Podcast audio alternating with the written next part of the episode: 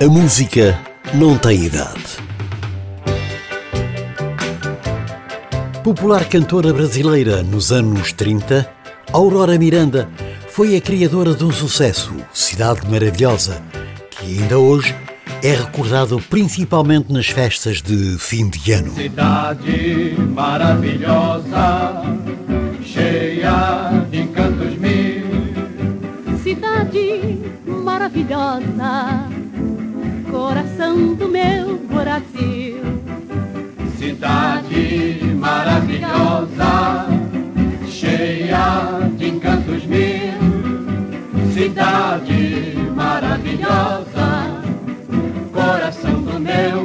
E como a música não tem idade, o conjunto Os Fivers, um conjunto que o público português bem conhece, em 1983 deu a interpretação pessoal A Cidade Maravilhosa. Cidade.